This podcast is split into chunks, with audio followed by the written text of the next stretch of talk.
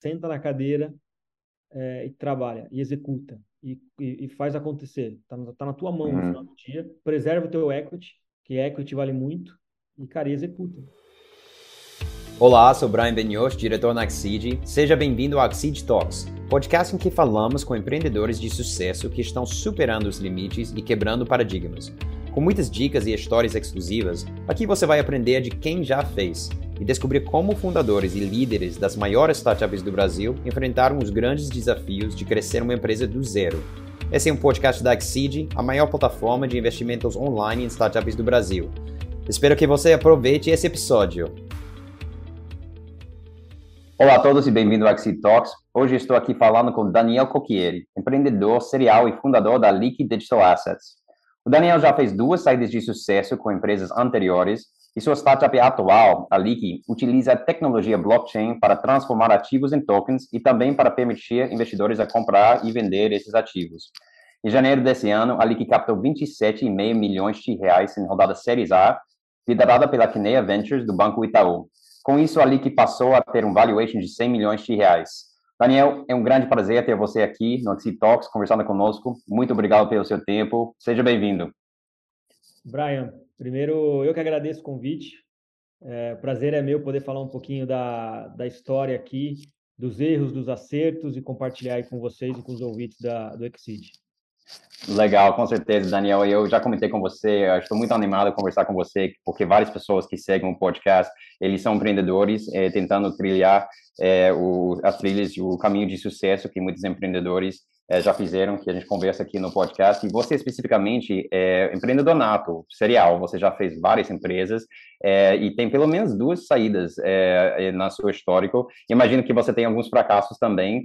É, mas, cara, antes de entrar na Leak, que também é super interessante que vocês estão fazendo, mas eu queria é, mergulhar um pouco no seu histórico e ver se você podia falar um pouco sobre os casos de sucessos anteriores, é, como a Easy Like e Bitcoin Trade. Perfeito, Brian. Não, com certeza tenho é, casos aqui também de, de startups que não deram certo. É, eu, eu, acho assim, Brian, eu sou meio que um empreendedor. Todo empreendedor ele é inquieto, né?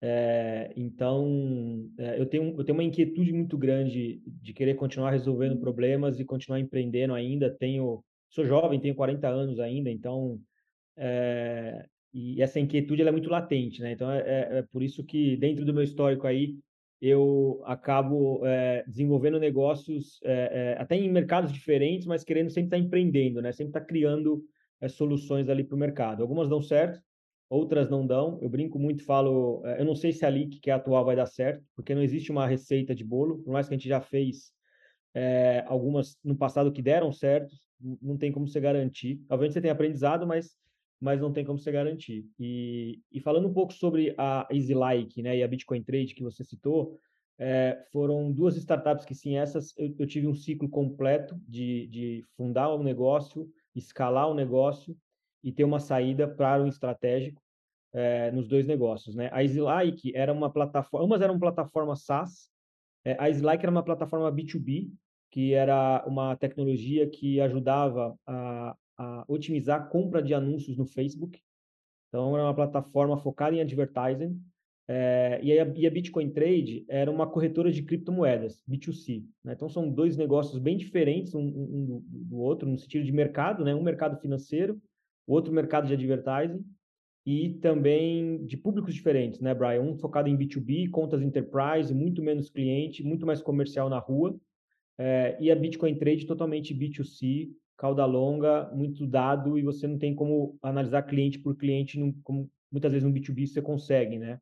É, mas foram dois negócios que, como você comentou, deram, é, deram certo. A Easylike, é, eu fundei ela em 2012, foi quando... E a história é um pouco engraçada, né? Porque eu tinha até um pouco desse... Tem que descer uma, uma startup antes. Eu tinha, em 2006, eu fundei a minha primeira startup, chamada O2 Games, que era focada no mercado de games games web browser. É, eu era desenvolvedor, então meu perfil é técnico. É, entrei no Banco Santander com 18 anos, no ano de 2000, e fiquei no Banco Santander até, 2000 e, até, até 2005. É, fiquei cinco anos no banco como desenvolvedor. Em 2005 para 2006, eu saí do banco para montar o meu primeiro negócio, que foi essa startup de games. É, eu já desenvolvia os jogos no meu tempo livre, enquanto eu trabalhava no banco. Chegou uma hora que eu tive que tomar uma decisão de, de focar 100% na, na empresa de games. Em 2005, eu consegui um investimento de três anjos de 500 mil reais cada um. Então, eu levantei ali um milhão e meio. Legal, cara. Eu só queria pausar aí, porque acho que isso é um ponto-chave na, na, na, na, carreira ou apelo de vários empreendedores que tem esse perfil de pessoa dentro de uma grande empresa, que tem habilidade, que tem um skill set, tem um mínimo de treinamento e, e, e, veja a oportunidade de empreender, mas tem esse receio, quando, que eu vou sair ou não, tipo, é, eu vou largar uh, o, o contra-cheque, nem o salário aí, eu vou arriscar e tudo isso, e quando no momento certo, também tem considerações para vários empreendedores, é muito mais fácil se você tem filhos ou não. Eu queria entender um pouco mais do seu momento e seu processo de tomar essa decisão. Você estava com filhos ou não nessa época? Você, como você tomou a decisão de, eu vou botar isso, eu vou abrir mão a essa segurança que eu tenho nessa empresa e eu vou empreender? É, é, é importante, assim, é, Brian, eu, eu não recomendo o empreendedor é, largar o seu emprego é, sem um plano muito bem definido de como ele vai empreender. Porque a gente sabe que empreender é muito difícil, é muito difícil. Né? É, é, então você tem que ter um plano, é, principalmente na parte financeira, né? Como é que eu vou sobreviver? e como a empresa vai sobreviver, né? Muitas vezes a empresa, a empresa precisa de um tempo. Então, assim, naquela época, eu só ia largar o banco, Brian. Eu tinha três filhos já, né? Eu casei muito jovem, eu casei com 20 anos. e minha esposa teve gêmeas. Então, a gente teve, teve uma filha, depois teve gêmeas. Então, eu já tinha três filhos. Eu tinha um bom salário no Banco Santander como desenvolvedor. É, eu era um expatriado, eu, eu, fui, eu saí do Brasil, fui para o Chile, morei no Chile pelo banco, então tinha benefícios de expatriado pelo banco, eu tinha uma situação muito cômoda no banco, mas eu não estava feliz, não era aquilo que eu queria, o um mundo corporativo, e ao mesmo tempo eu estava desenvolvendo esse, jogo, esse joguinho online, era um joguinho de futebol online, e queria transformar ele em uma empresa e no, na minha dedicação full time. É, eu só larguei o banco quando eu consegui o um investimento para a empresa. Então, eu, no meio tempo, porque eu não tinha como, assim, nem, nem se eu quisesse, eu tinha já um compromisso de família, de filhos, é, meus pais sempre me deram educação, mas meus pais não vêm de família que, que, que poderia me bancar para poder empreender. Né? Adoraria até, tem nada contra, muito, mas eu não tinha essa opção. É, então, só larguei o banco quando, de fato, eu consegui levantar esses, esse um milhão e meio, que me permitiu ter o mesmo salário que eu tinha no banco é, na startup, né? É, e aí, e além disso, contratar time, pessoas para começar a transformar aquela ideia daquele jogo em um negócio que era o Dois Games. Ah, legal, cara, fantástico. É, é super importante, assim, quando você tem família, você não tem a mesma flexibilidade que alguns empreendedores têm de trabalhar sem receber durante meses, é, enquanto eles desenvolvem a ideia de viver de poupança. Você tem obrigações sérias, outras vidas para cuidar, né? Exato. Não, e aí você acaba tendo dois problemas grandes, né, Brian? O pessoal, família e ter que manter. Se você larga o teu emprego e fica sem um, um, uma, uma receita, né, ou algum isso vai gerar um problema para você, para tua claro. família, para esposa, e vai te desequilibrar, né? E do outro uhum. lado você tem o próprio problema da startup, que toda startup ela nasce com um desafio enorme de conseguir é, é, se manter, crescer no mercado, validar, etc, etc. É difícil. Então, assim, é, eu só tomei a decisão de sair do banco quando eu tinha, quando eu recebi o investimento. E como foi o processo para você buscar esse investimento anjo inicialmente?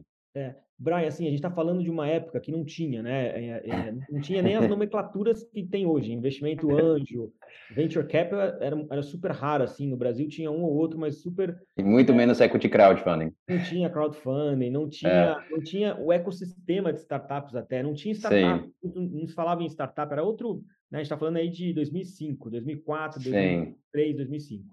É, eu, assim, o que, que eu fiz na época, tá? É, eu bati em tudo que eu... Eu batia no Google, eu montei um business plan, tá engraçado, porque naquela época a gente tinha uma mentalidade de montar um business plan de 100 páginas. Que hoje a gente sabe que isso não é nada... Você não precisa montar um business plan de 100 páginas para montar uma startup. Mas eu lembro que eu montei um business plan, eu batia no Google sobre venture capital e saía mandando e-mail para os venture capital que existia sobre minha ideia. É, eu lembro até hoje de uma, de uma ligação que eu tive com o Romero Rodrigues. Ele não deve lembrar, porque na época ele estava lá no Buscapé e eu era um empreendedor tentando largar o meu emprego precisando de algum funding. E eu consegui o telefone do Romero Rodrigues, para quem não conhece, né, um dos fundadores do Buscapé. Liguei para ele, ele me atendeu e eu comecei a falar do meu negócio para ele. Romero, eu tenho esse negócio que é um jogo que tá, blá blá blá, preciso de investimento, você não quer investir? Cara, ele me deu uma baita atenção, de uma hora. Eu desliguei o telefone, Brian, falei, consegui. Cara, consegui o investimento. Romero nunca mais me atendeu.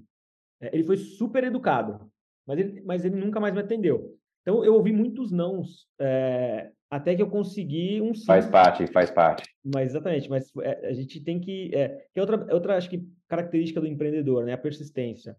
A gente tem que persistir muito, porque a gente recebe muito não todo, todo dia. É, mas basicamente foi isso. Eu ia buscando no Google, ia ver no mercado. Eu tenho um grande amigo meu hoje, que naquela época eu bati na porta da empresa dele para pedir investimento. Hoje é um amigo pessoal, frequenta a minha casa. Aí a gente até brinca, pô, naquela época você, vocês não quiseram investir na minha ideia de games. É, então, assim, eu recebi muitos não. Até que eu consegui um sim de, um, de uma pessoa. Como, era um, como é startup, era um jogo de futebol, é, eu, eu, eu, mandei pra, eu mandei o meu business plan para Fear Capital, de Belo Horizonte.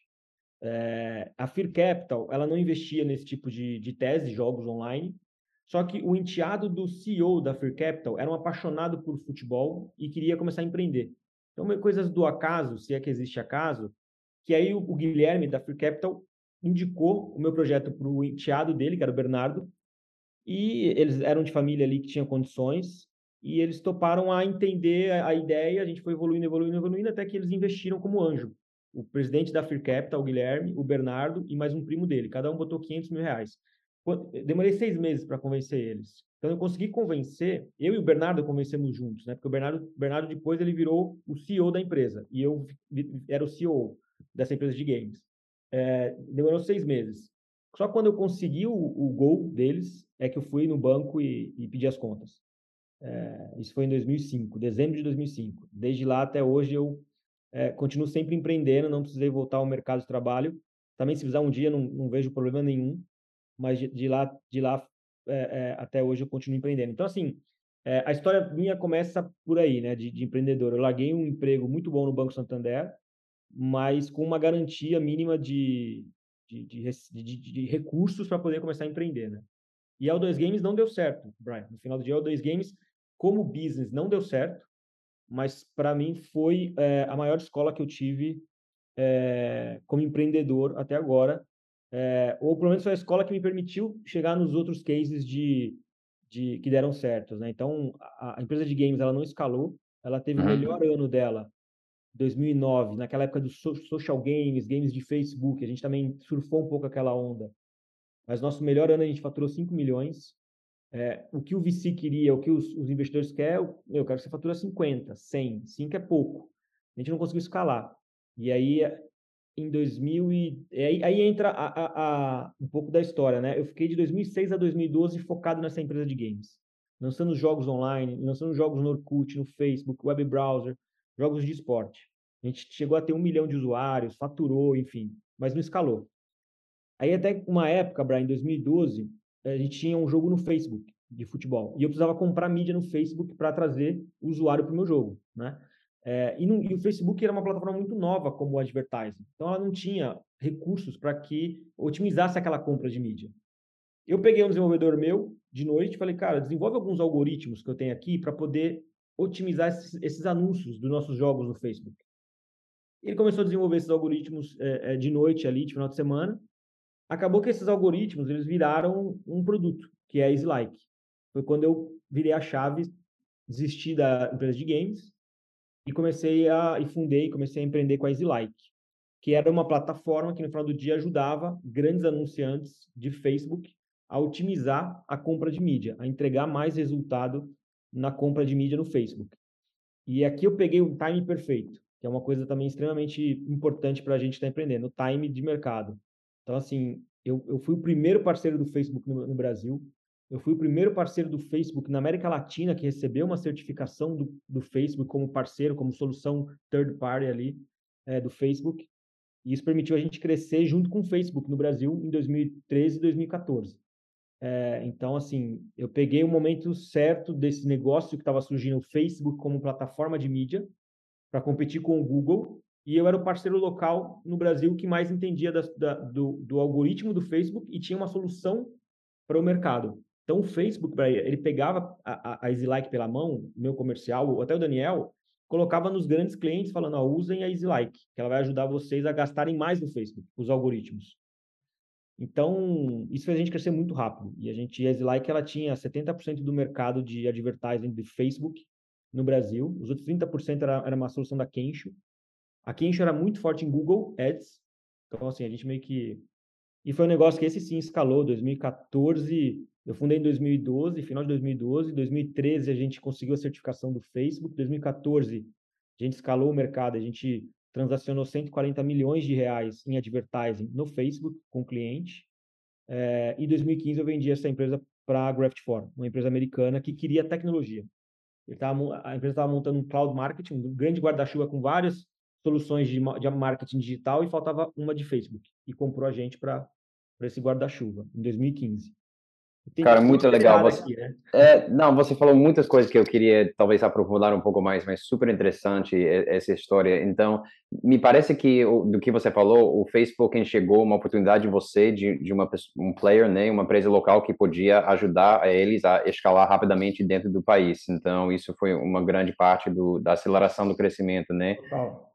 Legal, legal. E, e, você falou sobre uh, vários outros pontos nessa história super interessante. Timing, como você falou, timing super importante. Eu acho que eu já ouvi falar muitos empreendedores falando sobre é, a gente tem uma tendência como ser humano de é, sempre querer atribuir o sucesso a coisas pessoais e, e, e, coisas assim, tipo inteligência ou capacidade, tudo isso, mas Uh, a gente, por natureza, subestimina a, importância de simplesmente estar no lugar certo, uh, no, no, momento certo, basicamente, para pegar a onda, né? É, e, e você, você, outra coisa que, que, que, se destacou sobre essa história é que é, como uma coisa pode é, liderar ou pode acabar, acabar dando outra coisa que você não previu. Você estava fazendo uma coisa concentrado e surgiu outra oportunidade é, que, que você meio que se ligou e identificou na aí é onde que tem a oportunidade eu tenho que transicionar para cá é, você acha que assim ao meu ver parece que esse tipo de vamos chamar de sorte não não ser possível se você não estava constantemente focado em tentar fazer alguma coisa mudar alguma coisa é, eu acho que muitos empreendedores têm essa ideia de tipo eu vou ficar aqui pensando numa ótima ideia e quando eu descubro uma ideia excelente, aí eu vou começar. Mas eu acho que com sua história e outras, parece que não é assim na prática. Você vai descobrindo ao longo do trabalho. É, é, é, é, é engraçado, né, Brassin? Você foi olhar, eu empreendi com games, depois com advertising, depois com cripto e agora com tokenização, né? São quatro Sim. startups que eu estive à frente, né? É, são totalmente mercados diferentes. Sim. Né? É, é, então, assim, é, mas, mas sempre tem um link, né? É, é, o, que eu, o que eu vejo, assim, do Daniel particularmente, é eu sou muito inquieto, Brian. Então, assim, uhum. e o empreendedor geralmente é muito inquieto. Então, a gente sempre está olhando tudo com um viés de que não está bom, não está pronto e dá para melhorar. Né? O, o, a gente geralmente tem esse... É, e, e, é nesses gatilhos que você às vezes acha as oportunidades, né? Só que é aquilo que você tem que estar, tá, você tem que estar tá inquieto, você tem que estar tá, é, é, é, ao redor. Eu costumo falar também que eu, eu evito escrever em uma pedra o que eu estou construindo, porque às vezes você está apontando para um lado, mas é para o outro que você tem que ir. Se você ficar só assim, é, é, você não, você vai acabar dando errado, né? Então a gente fala em inglês tunnel vision, tipo sem é, só, só, olhar para frente, put on the blinders, sem sem olhar para nada no redor. Eu, eu, então acho que isso é, é, é, eu acho que o empreendedor tem que ter foco. A gente sabe que para o negócio dar certo, ele tem que estar tá focado é, mas ele sempre tem que estar com a antena ligada no que está acontecendo ao redor, porque às vezes a oportunidade não é aquela que a gente estava imaginando, é uma do lado. Que deve ser difícil também ter essas duas mentalidades em conjunto. Muito difícil. É, por isso que eu falo assim, não tem uma receita, ah, mas como você faz, né? Qual é a receita? Hum, eu não, eu não sei, não tem uma receita de uhum. Tem uma... Quando as coisas elas vão acontecendo, a gente vai, obviamente, tentando interpretar aquilo que está acontecendo e tomando decisões erradas e certas.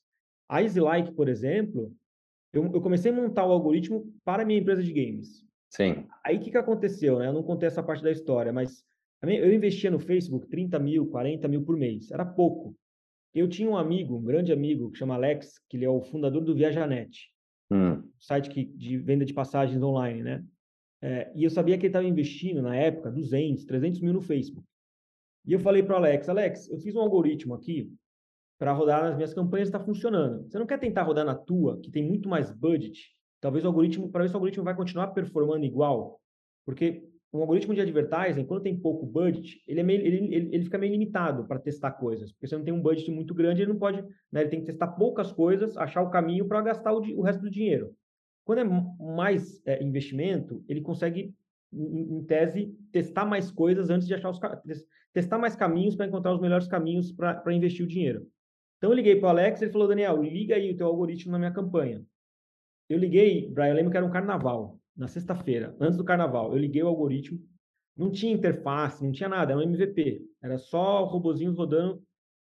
Deixei rodando no carnaval. Na quinta-feira o Alex me liga e ele fala assim, Daniel, quanto custa? E eu falei, cara, não custa nada. Esse aqui é um negócio que eu fiz para uma empresa de games. Ele, cara, quando não desliga e quanto custa? Aí eu falei para ele, me dá 5 mil reais por mês. Me dá 5 mil por mês, eu deixo esse negócio ligado aí. Mas nesse time eu vi que poderia. Ali eu vi, pô, se ele quer, talvez o concorrente dele também vai querer. Talvez outros vão querer. Eu preciso transformar isso em um produto agora. Vou pegar esses 5 mil reais que ele está me pagando e vou contratar um dev full para tocar isso aqui. Eu estava na empresa de games ainda. Então, eu fiquei uns seis meses com a empresa de games e com a EasyLike. Na hora que eu vi que a EasyLike tinha o um mercado, tinha cliente, estava faturando, ela foi totalmente bootstrap, ponta a ponta. É, eu desliguei a chave de games e fui para a EasyLike. Mas você vê, são coisas muito sutis. Se eu não tivesse ido atrás do Alex, talvez eu nem tinha, é, tinha ficado só ali no meu mundinho do algoritmo para a empresa de games. É, se o Alex tivesse falado não, enfim. Então, tem algumas coisas que a gente pode até chamar de coincidência ou sorte, é, é claro, eu, eu, fui atrás, o empreendedor vai atrás, ele pergunta, sabe, a gente tem que ir atrás. O Alex não ia vir do nada, o Alex do ViajaNet, Daniel, você tem um algoritmo para minha campanha de Facebook? Não ia vir. É, então, acho que são esses pequenos detalhes que às vezes fazem a gente pensar em mudar a rota é, no, no, caminho, né? Não, é super legal. E você desenvolver alguma coisa para resolver um próprio dor, isso é outra coisa muito comum entre entre uh, empreendedores de sucesso. E depois você você viu o primeiro pessoal que enxergou o, enxergou o valor suficiente para pagar. E isso é, assim, lógico, é uma grande sinalização que eu deveria estar focando aqui. O cara quer isso, o mercado está pedindo, está pedindo com dinheiro, né? Exato. E, Brian, quem, depois do Viajanet, quem foram meus, acho que, é, os meus próximos dois clientes? Submarino Viagens uhum. e Hotel Urbano. Porque Muito legal, quando cara. o Viajanet passou a usar, ele me validou para o setor inteiro dele. Claro, claro. Muito rápido, muito fácil. O que, que minha concorrente tem, eu tenho que ter também, é. Pô, você está rodando no Viajanet, está performando lá, liga aqui também. Sim. Então, é, é, então e isso foi o começo. E, com, e com Easy, você falou que foi totalmente bootstrapping, você captou zero investimento, então? Zero investimento. Legal, cara, legal. Então você tem as duas experiências de, de captar e, e de, de crescer totalmente organicamente. É, eu captei com a empresa de games, eu captei Anjo, era um tá. Anjo, não era um VC. A EasyLike foi Bootstrap, a Bitcoin Trade foi capital próprio. Tá. E a Leak foi, um, foi uma rodada de VC, né? Claro, claro. Então, foram, são quatro também experiências bem diferentes né, é, entre elas. Né? E sobre, é, continuando com essa experiência que, assim, você já passou várias que os empreendedores estão que, esperando passar e é, na, nas suas carreiras, mas o, o, processo de vender esse, esse primeira empresa, pode contar um pouco sobre isso, como isso veio a acontecer, se você correu atrás, se você foi abordado, se você contratou alguém para te ajudar, como que foi esse processo? É, foi, foi assim, ó, é, a gente estava desenvolvendo, a Slike, é, ela, ela era uma plataforma que atuava na ineficiência do Facebook. Então, o, o core do Facebook é cuidar da rede social. Então, toda a solução de advertising do Facebook, ela era muito defasada. Então, a EasyLike, através de APIs que o Facebook tinha, construiu uma solução melhor que a do Facebook. Que que, isso no começo. O que, que, que, começou a acontecer? Né? Isso em 2012, 2013. 2014, 2015, o Facebook começou a copiar algumas coisas da EasyLike, copiar algumas coisas do parceiro e acelerar também a plataforma dele gratuita. Então a gente começou a também competir com o próprio Facebook. Isso gerou um alerta para a gente ali. Eu tinha mais, mais sócios, né? É... Que talvez eu... seus dias são numbered, tipo, talvez não tenha muito mais tempo que, que vai ter é, negócio, né? A gente vai ter algum problema ali na frente no próximo ano. É difícil competir com o Facebook ou com empresas americanas que estavam do lado do Facebook também com soluções e querendo vir para o Brasil com soluções melhores do que, que a gente estava conseguindo construir naquele momento de mercado. Então, eu acho que tinha um sinal perigoso para a gente como negócio. É, e, em contrapartida, o Facebook tinha uma empresa aqui fora, que era a Graft4, que estava buscando comprar uma tecnologia de, de Facebook, de advertising de Facebook. Então, essa empresa bateu no Facebook e o Facebook falou, ó, tem uma companhia no Brasil chamada EasyLike, que tem uma tecnologia boa e que talvez os caras conversem com vocês. Então, foi assim que, que conectou as pontas, tá? É, e, e, e, esses caras queriam basicamente tecnologia, eles não queriam mercado. Então, é, isso ajudou muito no M&A, porque toda a parte de, de due diligence no CNPJ da companhia, para eles não interessava. Eu disse, meu, eu não quero, eu quero, eu quero as pessoas e a tecnologia. Não quero, não, não quero ter o mercado nem ter o, CNP, nem ter o CNPJ. Então, foi um M&A até muito fácil, é, comparado com o da Bitcoin Trade. É, mas, Entendi. Mas o... e, e, com esse M&A, você foi assessorado? Você utilizou ou você fez totalmente sozinho? A gente fez sozinho. A gente fez sozinho. Legal. Eu, eu, eu e meu sócio, a gente fez sozinho. É... Consome, nessa época, só de curiosidade, isso consome muito tempo dos fundadores, tira o foco do, do, das operações e tudo isso. Só para empreendedores que estão pensando nisso, tipo, como se preparar para essa experiência.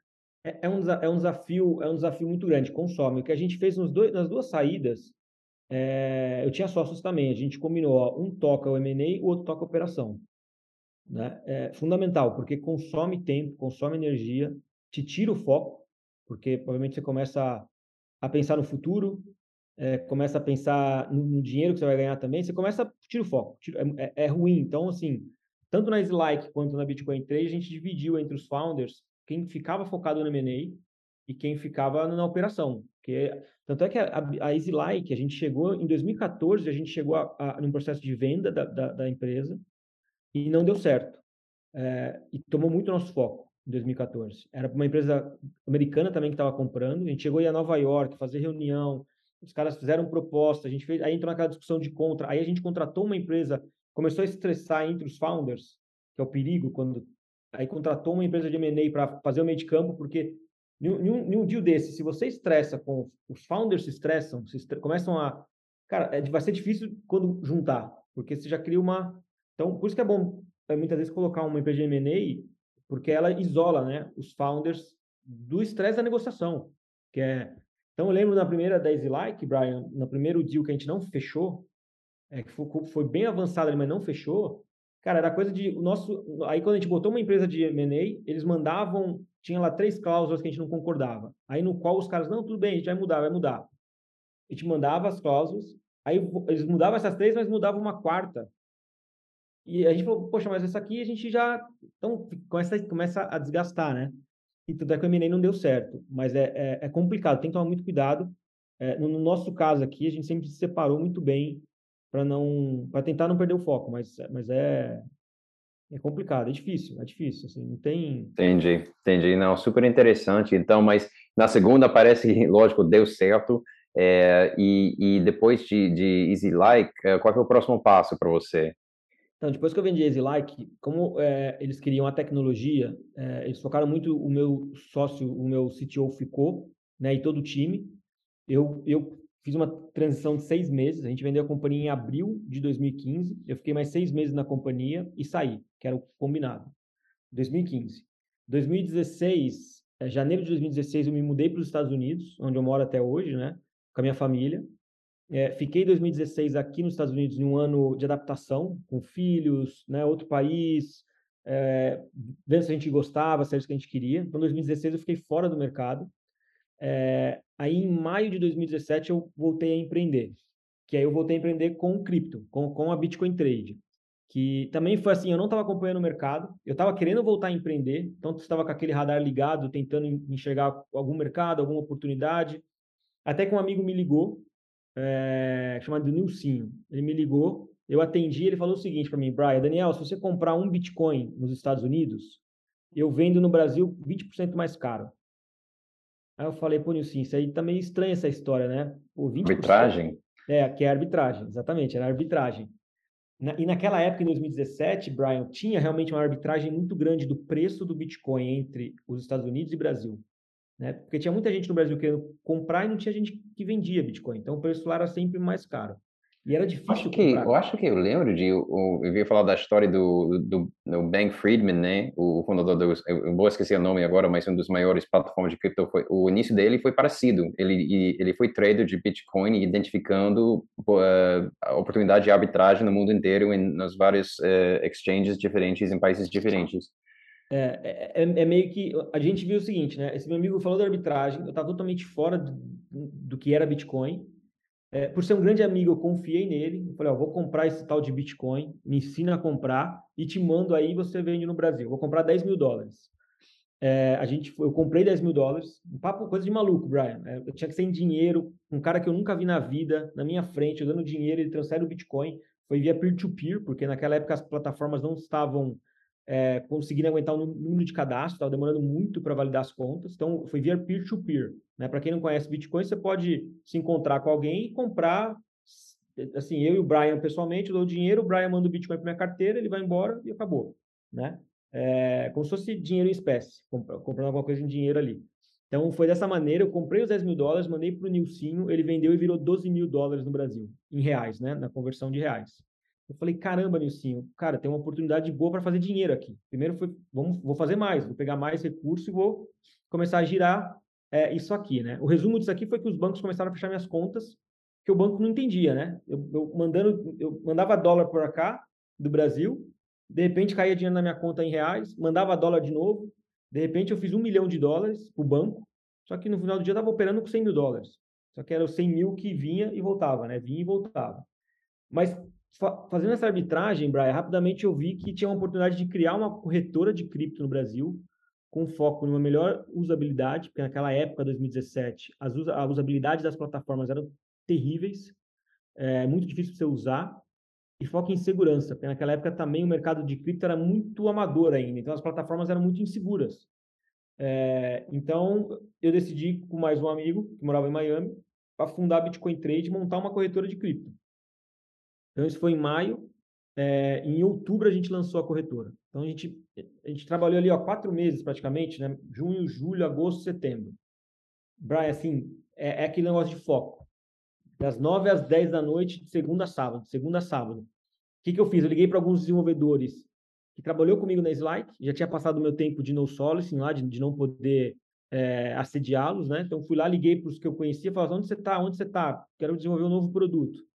É, e rapidamente eu tinha um time de tecnologia ali, eu tinha dois, três desenvolvedores, eu rabisquei o produto, porque eu sempre fui muito PO também nos meus negócios, eu gosto de desenhar o produto, é, desenhar no papel mesmo tal, desenhar fluxo, tela, e, e a gente desenvolveu a, Bitcoin Trade em quatro meses e lançou ela em outubro. A gente lançou ela no time perfeito, aquela velha história do time também.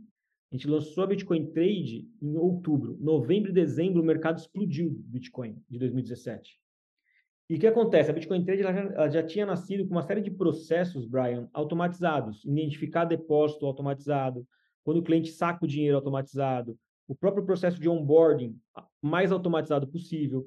E as plataformas na época, Foxbit, Mercado Bitcoin, era tudo manual, porque os caras eram, uma, eram plataformas antes do, do, do mercado crescer, os caras não tinham que fazer nada automatizado, era 10 clientes, então eles faziam tudo muito manual. Só que o mercado Bitcoin, o mercado, de repente, deu um boom muito rápido, então as plataformas ficaram, não, não, dava conta. E a Bitcoin Trade navegou sozinha nesses dois meses, era a única que funcionava. Todo mundo a única que conseguiu lidar com volume e, entregar essa agilidade, rapidez em termos de transação. A mercado Bitcoin em dezembro ela chegou a fechar cadastro, Brian. Coisa, ela falou assim: ó, não aceito cadastro, porque eu não estou dando conta. É, e a Bitcoin Trade não, o cara criava uma conta, o onboard, via, a gente usava a ID Wall, tá, tá, tá, tudo rápido, o cara depositava dinheiro, a gente desenvolveu um leitor de extrato para identificar sozinho e liberar o dinheiro para ele comprar Bitcoin. Então, assim, a gente identificou algumas dores dessas plataformas, construiu rápido uma plataforma, e lançou no mercado. E pegamos o time certo. Na, naquele, na, naquela, naquela jornada ali de tempo, a Bitcoin Trade se posicionou como a segunda maior plataforma do Brasil. A gente chegou a ser a primeira no começo de 2018, é, e depois a gente ficou em segundo até a hora que eu vendi a, a companhia. Mas foi outra coisa de time. Assim, se você perguntar para mim, Daniel, se você tivesse lançado a Bitcoin Trade em junho de 2018, eu ia falar, cara, eu acho que talvez eu não ia conseguir o que eu consegui com a Bitcoin Trade em 2017. Porque em 2018 o mercado já estava no bear market, cripto, totalmente desinteressado no mercado, porque foi, foi o ano que o Bitcoin caiu e ficou ali. É, já tinha 20 plataformas no mercado, porque está todo mundo fazendo plataforma no, em 2017. Então, em 2018 começou todo mês uma plataforma nova. Então, o que aconteceu em 2018 no mercado cripto? O mercado retraiu e tinha um monte de solução nova no mercado. Ou seja, é o pior cenário. Aquele mar azul virou mar vermelho. Né? Entendi, entendi. 2017 virou mar Muita vermelho. oferta e demanda caída. Exatamente. Então, time, de novo, é time. A Bitcoin Trade foi muito time também, Brian. É... E aí é feeling, talvez, né? Você sentir que, cara, eu preciso lançar logo, eu preciso ser a próxima, porque tá todo mundo olhando nesse mercado A gente sabia que tinha outras empresas desenvolvendo plataformas e quem conseguisse fazer direito primeiro ia tomar espaço do mercado do Bitcoin e da Foxbit, que estavam, naquele momento do Brasil, liderando o mercado é, de exchange cripto no Brasil, né? Então, e aí, enfim, a Bitcoin Trade ela é uma corretora cripto, né? Para quem não conhece, é como se fosse uma corretora da XP de comprar ações, só que o, o investidor compra criptomoeda, investe em criptomoeda. É, e eu toquei a operação até final de 2020, quando a gente decidiu vender a companhia é, também ali no, no mercado. Né? E no, no Bitcoin Trade, você, sem, sem nenhum investimento é, é, externo, né? Totalmente capital próprio. Capital próprio, a gente investiu 800 mil reais é, o mercado cripto ele tinha um, um, um, um, ele gerava caixa muito rápido, Brian. Muito Sim. Rápido. Então assim, a empresa era gerador de caixa muito rápido, era um negócio muito fora da curva. O modelo de negócio era de corretagem, então corretagem. só, só comprar, corretagem total. No primeiro mês lá a gente negociou, eu tenho que olhar aqui, não vou lembrar, mas sei lá, a gente faturou, faturou no primeiro mês 300 mil reais. E a empresa era seis pessoas. Sim. Porque os founders faziam, eu, no, no comecinho eu atendia cliente ali nos primeiros dois meses, até a gente montar o time, foi tudo muito rápido. Mas Entendi. a empresa deixou de, a gente tinha um planejamento de investir 2 milhões na empresa. Uhum. A gente investiu 800 mil e não precisou mais. Caramba. Na caixa. Que é, legal. Porque os volumes cripto estavam crescendo muito uhum. e era gordo, era quase 2% em cada negociação. Ah, é? é então, assim, é, gerava muito caixa. A Bitcoin Trade gerava muito caixa. Nossa, que legal, cara. E, e essa segunda experiência de exit foi diferente para você do que a, a, primeira com Easy? Foi bem diferente. É, essa segunda teve é, foi uma operação muito maior do que a primeira, uhum. é, muito mais delicada, é, é, também no estilo de, de, de due diligence. Né? A primeira, como eu falei, eles compraram a tecnologia. Uhum. A, a, segunda agora da Bitcoin Trade, eles compraram a companhia, o CNPJ, era uma companhia que transacionava muito volume de dinheiro. Então, a Bitcoin Trade, quando a gente vendeu, ela tinha 400 mil clientes na base. Ela tinha negociado só em 2020 4 bilhões de reais em criptomoedas e ela tinha 600 milhões de reais de custódia de cliente. Nossa. Assim, tinha um volume muito grande transacional. Então, a própria due diligence demorou muito. É, a negociação em si também é, é, demorou o quê? Demorou oito, quase oito meses. Só que a gente estava muito bem posicionado no mercado. A Bitcoin Trade, a gente tinha a oferta da Binance, da Ripple, foi a Ripple que comprou, a Bitso e a própria mercado do Bitcoin. Então, assim, a gente estava muito bem posicionado. Em 2019, a gente recebeu uma oferta do, da Pantera Capital VC para entrar no negócio e a gente não aceitou, porque era um negócio que gerava muito caixa, distribuía muito dividendo é, e a gente falou, para que a gente quer um VC aqui? A gente não usa de VC, a gente não a gente tem a companhia na mão, a companhia gera dividendo, gera caixa, está bem posicionada.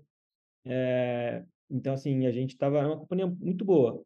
É, e, e, a decisão de vender nem foi minha, Brian, foi do meu sócio. Ele que queria vender, e aí em 2019 eu vendi uma participação para ele, então ele era majoritário, e aí a Bitcoin Trade, a, a Drag Alone, me dragou, literalmente. Ou seja, eu não tinha o que fazer. Eu comprava a parte dele, e eu não tinha recurso, porque o deal não era pequeno, ou eu aceitava vender. E aí eu botei duas condições no deal. Eu queria uma transição rápida, não queria ficar trabalhando para quem comprou a companhia, nada contra a pessoal da RIP, eu não queria, não queria trabalhar, queria continuar empreendendo, é, e um não compete curto, que foi um não compete de um ano e meio, é, que, foi, que foi pequeno, perto do deal foi, foi, foi pequeno. E, Geralmente o non-compete é o quê? Três anos? Três, Cinco anos? Depende. Tem, hum. um, tem um, um, amigo que vendeu uma empresa agora para um grupo, vendeu agora em 2020. É cinco anos de, de, de non-compete. Entendi. Essa, essas negociações é muito relativa, né? Assim, depende. Sim.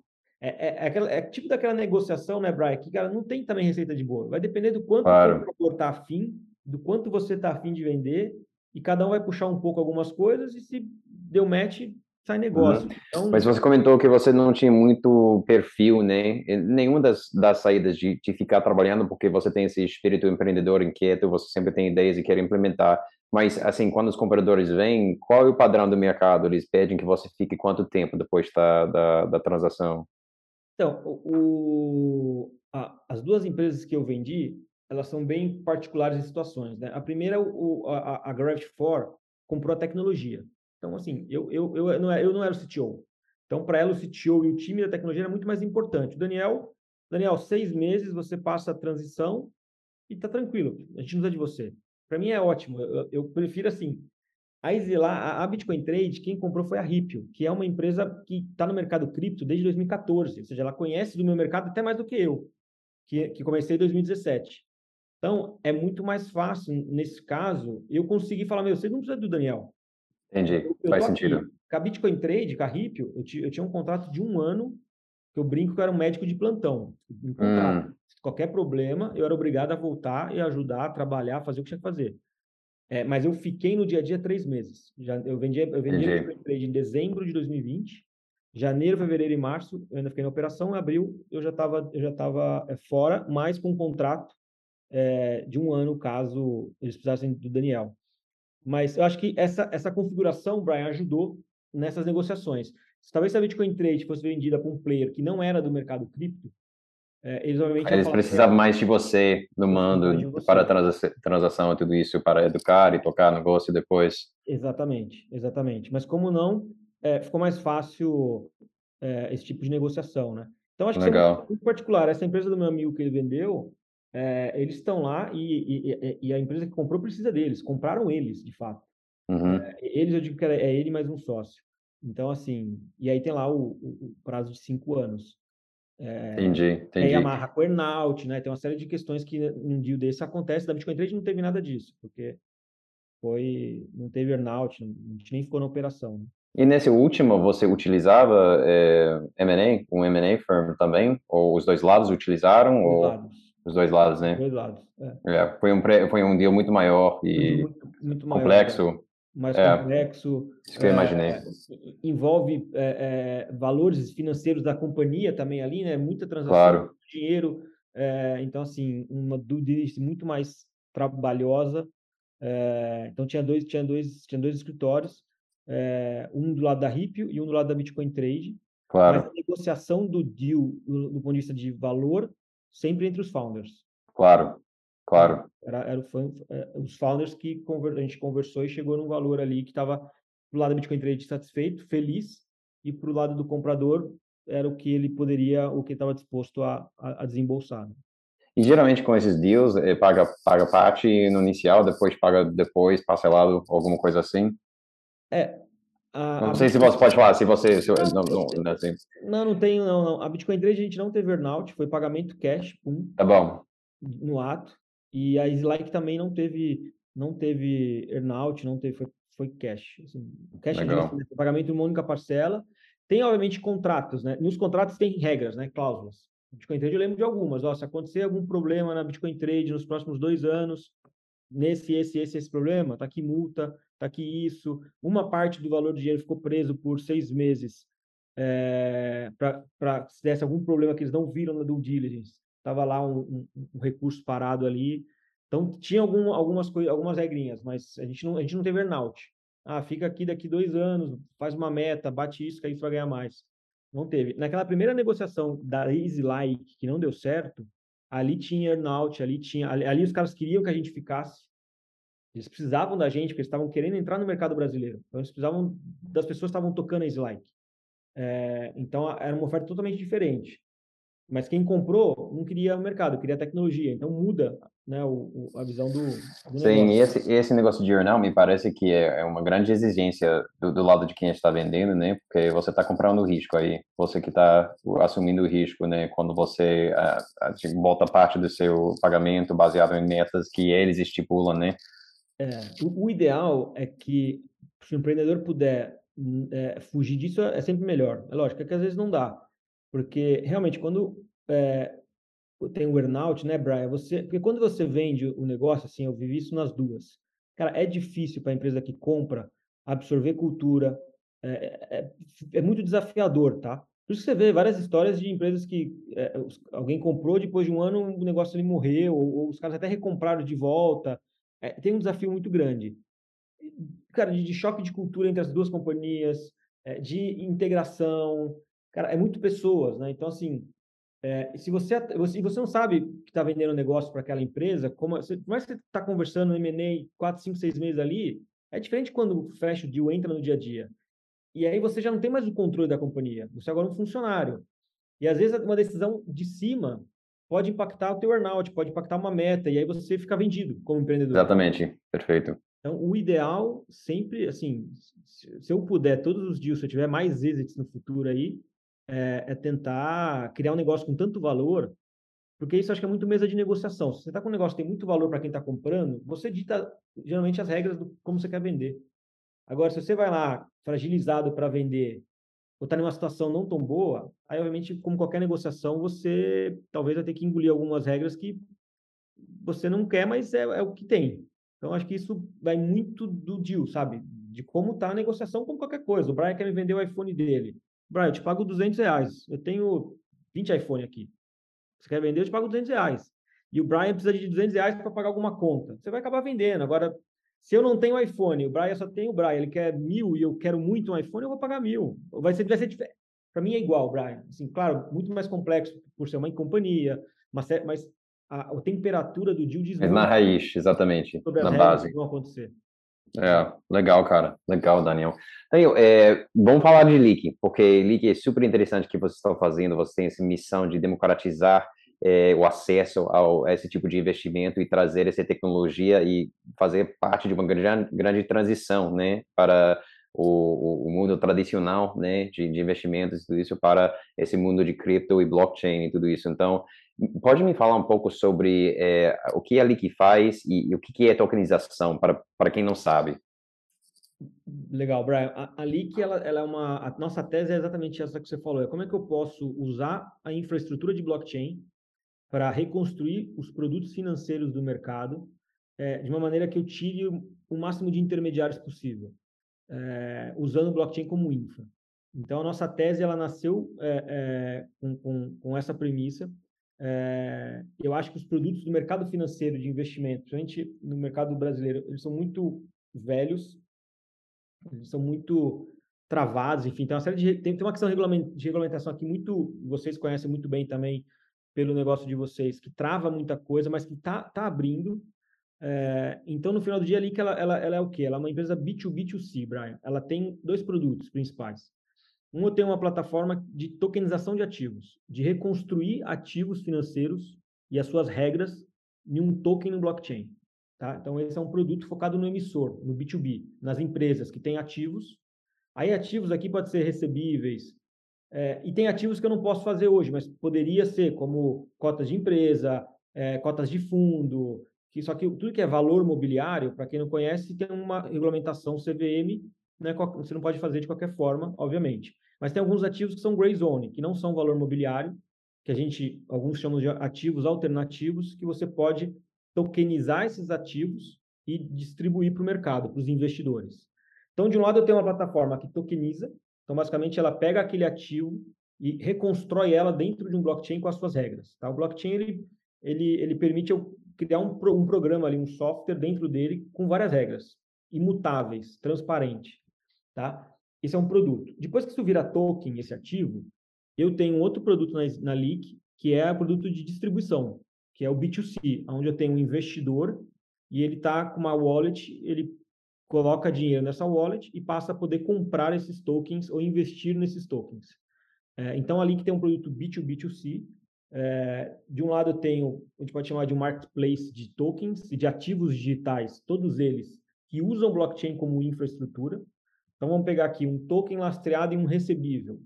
É um, é um produto nosso, uma cripto. Eu, é, vamos, vamos, vamos usar um exemplo para, para exemplificar para as pessoas. Então, você parece que um dos, uh, dos produtos que você tem, uma das, vamos dizer, rodadas que você fez foi um recebível.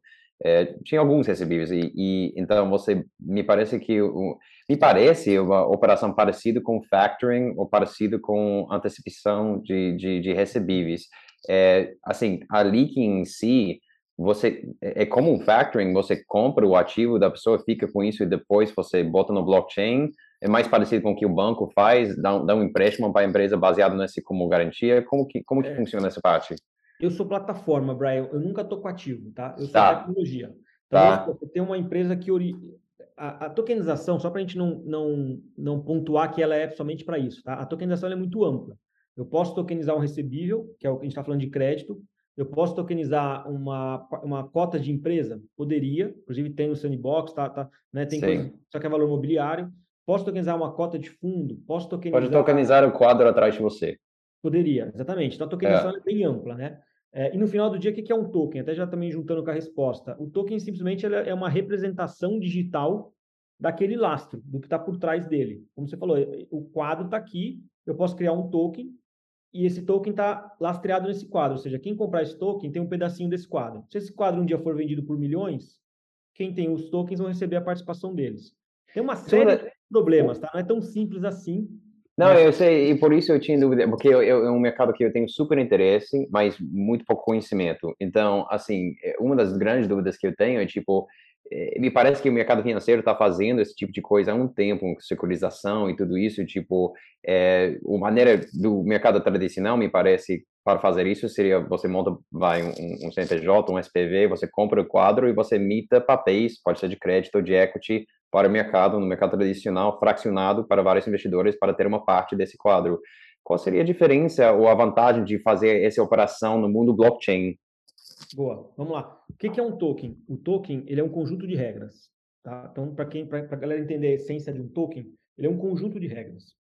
Eu posso programar várias coisas dentro de um token, tá? É, então, vamos, vamos pegar um exemplo mais do, do, não do quadro, porque o quadro a gente está falando de um bem físico.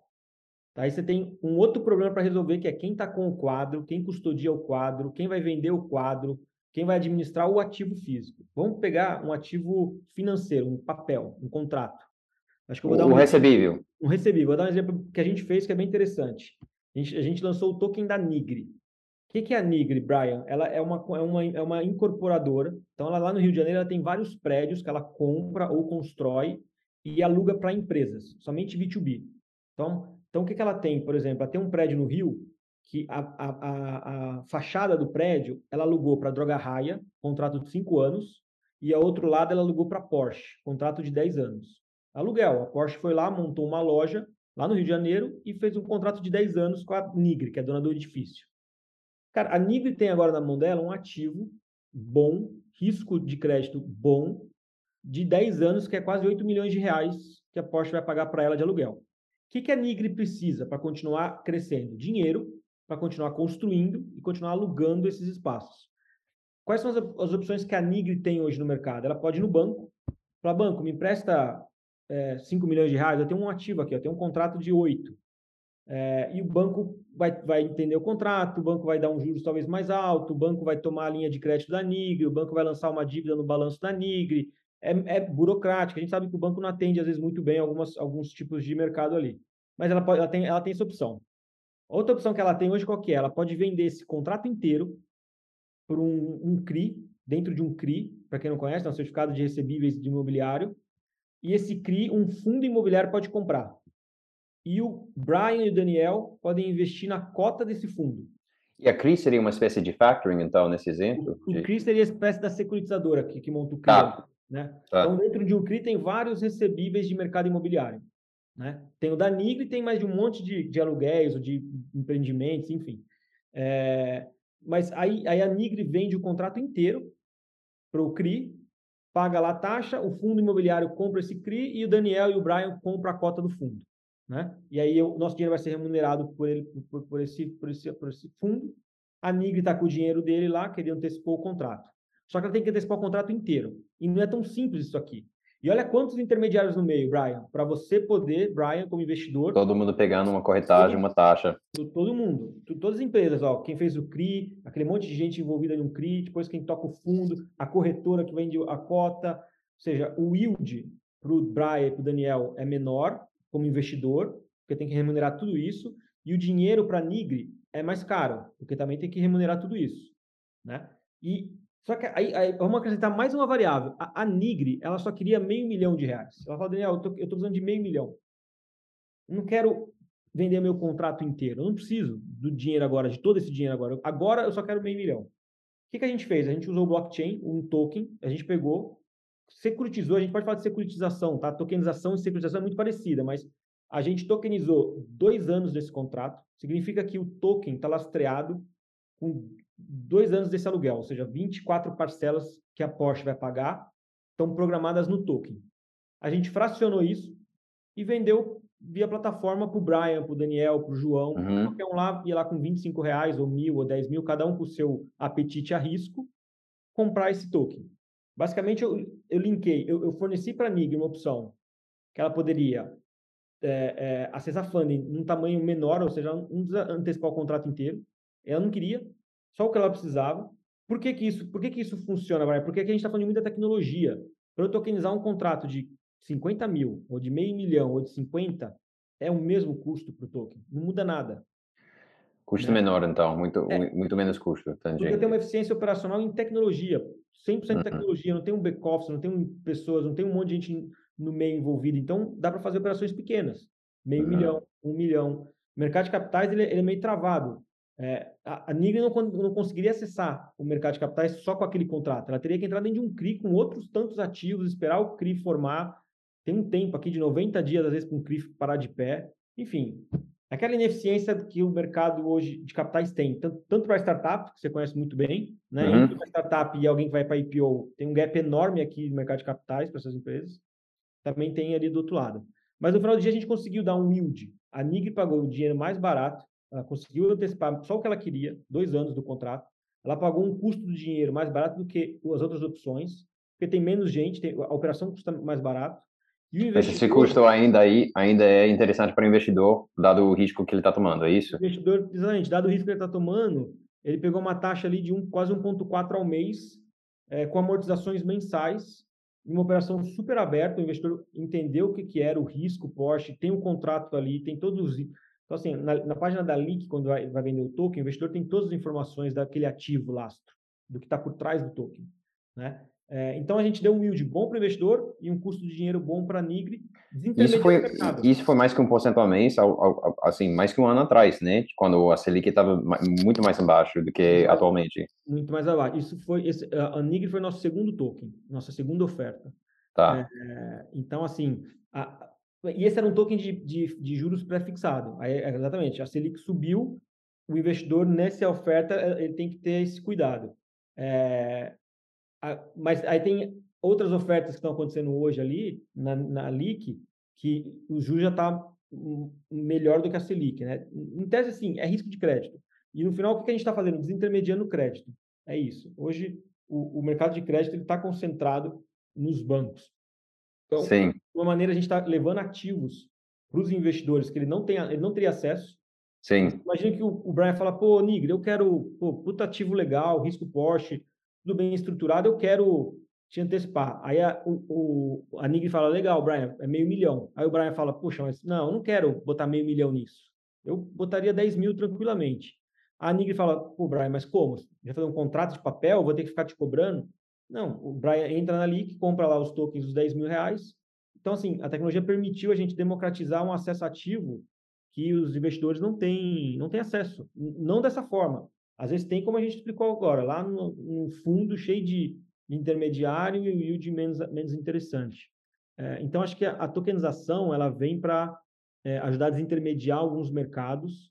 É, e, tem, e tem mais efeitos, tá, é, Brian? Vamos pegar um FDIC. Hoje, no FDIC, você tem um administrador. O administrador ele, ele é eleito no FDIC para garantir é, o que, que, pode comprar o FDIC, aquele fundo, aquelas regras do FDIC, né? basicamente. Imagina se eu programa essas regras de um administrador num token. Cara, eu não preciso de um administrador na operação. O próprio token, com aquelas regras programadas, vai fazer esse papel em tecnologia pura. É, então, vamos imaginar o FDIC no futuro, sendo um token. E todas as regras de um FDIC estão programadas num token. Você consegue ter muito mais eficiência de tecnologia, para quem não sabe, o token ele tem, ele é imutável, então aquelas regras não, não vão mudar. Você pode confiar, porque é uma regra imutável. É, você consegue fracionar. E aí vem um ponto que você perguntou. Pô, mas por que blockchain, Daniel? Porque se eu programo tudo num token, Brian, você concorda que eu posso vender esse token na X, na tua plataforma, se você um dia quiser vender esse ativo, no Itaú, na LIC, na BTG e na XP? Nenhuma das plataformas tem a regra do ativo. Está tudo embutido no token. Então, tudo que acontece, acontece no token. Então, assim, eu não preciso integrar com cada plataforma, as plataformas não precisam se confiar entre elas, é, porque a regra do ativo, agora ela está no blockchain. As plataformas é que estão se relacionando com aquele ativo no blockchain. Quem faz isso hoje no mercado financeiro? A B3. A B3 hoje é o hub. Cara, mas você não precisa de uma B3 mais. Ou no futuro você não vai mais precisar de uma B3 é, para algumas coisas. É, então, assim, imagina que um token ele está programado com todas as regras do ativo. É, e as plataformas elas vão se relacionar com o token. Como a operação roda inteira no blockchain, é outra pergunta. Pô, a gente rodou uma operação inteira, acabou, liquidou. Ah, só que precisa ser auditada. A KPMG quer auditar. A KPMG vai ter que auditar ali que a tua plataforma, o BTG, o Itaú, o XP? Não, ela vai auditar o blockchain, porque está tudo ali. É muito mais rápido, muito mais seguro, muito melhor do que ficar abrindo caixa preta das plataformas, das, das soluções. Né? Então, assim, acho que você tem, você tem algumas melhorias e algumas eficiências que o blockchain entrega para o mercado. É, aqui eu falei de desintermediação, falei de eficiência de tecnologia. É, tem, tem algumas coisas aqui que o blockchain ele entrega valor é, para esse mercado de capitais. E falando sobre o blockchain, só para é, meu entendimento e para quem está escutando, né, é, a maneira que eu entendo que o blockchain funciona é utilizando o exemplo clássico, né, de Bitcoin. Você tem uh, o blockchain que é inviável e que você tem, vai, acho que mais que um milhão de pessoas, miners, eles chamam, de, fazendo cálculos, é, tentando resolver os problemas para que, é, com essas soluções matemáticas, eles criam um novo, o próximo bloco do, do ledger, né, que é inviável, é, ou que é, é inviolável, que talvez seja a palavra, tipo, é, é, é isso. Então, eu, eu queria entender, é, no seu mundo, é, aí na LIC também, é, quem, por exemplo, onde que fica esses, esses ativos, em qual cadeia, quem está fazendo esses cálculos é, para garantir que, é, assim, esse, esse ativo existe, está aqui, não existe mais? Então, a LIC, é, falando em blockchain, a LIC é agnóstica blockchain. Então, hoje a LIC pode emitir um token no Ethereum, que é o maior blockchain de desenvolvimento de aplicações, porque o blockchain do Bitcoin é um blockchain, né? Existe o blockchain da Ethereum, que, é, que, que, permite você criar aplicações dentro do blockchain. O do Bitcoin não permite. Sim, é, é muito mais versátil, eu, eu ouvi falar. É, o Ethereum eu posso programar um token, o Bitcoin não, né? Hum. Embora eles estão tentando mudar algumas coisas ali, mas o Bitcoin ele é simplesmente um, um blockchain de registro, de transferência do ativo de um lado para o outro. O blockchain do Ethereum, ele é um blockchain que eu posso programar, eu posso criar um token, programo o token, coloco ele dentro do bloco, por isso que ele é imutável, aquelas regras que eu programei, porque o blockchain ele não, não, não dá para se editar. É, mas então você tem hoje o maior blockchain para aplicações, desenvolver aplicações, é o Ethereum. Só que o Ethereum tem um problema, que é o custo das taxas. Ela inviabiliza muita coisa hoje no mercado. Tanto é que o Ethereum está passando por uma grande mudança, que agora em setembro deve, deve terminar, é, para que ele ganhe mais escala e as taxas fiquem mais acessíveis para as aplicações. Mas você tem algumas EVMs que a gente chama, é, né, que é Virtual Machine, do, que roda sobre Ethereum, já com algumas melhorias. Então, no final do dia, Brian, blockchain, na visão da Link, a Link é agnóstica. Eu posso emitir um token na Ethereum, posso emitir um token em uma Gnosis Chain, que é uma EVM do Ethereum, mas já resolvido o problema de taxas. Então, para registrar uma transação na Gnosis Chain, me custa 0,00001 centavo de dólar. É, ou seja, eu tenho um potencial de registrar tudo ali muito barato. É, eu também estou com a Polygon, que é o segundo layer do Ethereum, eu tenho é, a Hathor, eu tenho a Binance Smart Chain, é agnóstico. No final, para mim, o que, que é o blockchain? Tá? O blockchain é infraestrutura. Aí eu tenho duas visões disso no futuro. Primeiro que quando, quando você fala de infraestrutura, você precisa de um, você precisa de dois ou três players só. Se a gente pegar tudo que é infraestrutura no mercado, você tem dois ou três players. Você não precisa de mais do que isso. Né? Hoje a gente tem 20 blockchains, porque o mercado é novo, está sendo construído. Mas em algum momento você vai precisar de dois ou três. A Ethereum provavelmente vai ser um deles, mas um ou dois, que é a redundância, que são os blockchains de infraestrutura. Isso blockchain público, tá? É, então, assim, e ali que tem que... Então, assim, resumindo, eu posso estar emitindo hoje o token em uma Gnosis Chain, amanhã eu posso estar emitindo no Ethereum. Para o investidor, Brian, isso tem que ser infra. Você não vê. É, eu costumo criar algum, algum, algumas comparações. Vamos falar de e-mail. No passado, quando a gente fosse, quando a gente ia mandar e-mail, Brian, você deve também ter passado por essa, essa época. Você lembra que a gente tinha que configurar SMTP, POP, porta, para poder mandar um e-mail? Cara, era complexo para mandar e-mail no passado. Você tinha que abrir, saber qual porta, 443, SMTP, pegar aquela. para mandar um e-mail. Passado um tempo, hoje a gente manda e-mail digitando Brian, chega lá o e-mail. Por trás, tá tudo lá, cara. Tá tudo lá. A porta, SMTP, o POP, a infra inteira. Só que a, a, a, usabilidade, e no final do dia, o que, que eu quero? Mandar um e-mail. Não quero entender de porta, de SMTP, de... o blockchain para mim é igual. O que, que, que, que, que o, o, o Brian vai querer no futuro? Comprar um token que está lastreado em um ativo que o Brian, como investidor, acha que é bom e quer se expor esse ativo. Qual blockchain? Se é blockchain, se não te interessa isso. Você, precisa, você quer. Então, no futuro, eu acho que a gente vai comprar ativos ou investir em ativos que por trás tem toda a infra do blockchain, mas que o investidor não tem que entender, não tem que saber, não tem que levar essa complexidade para ele.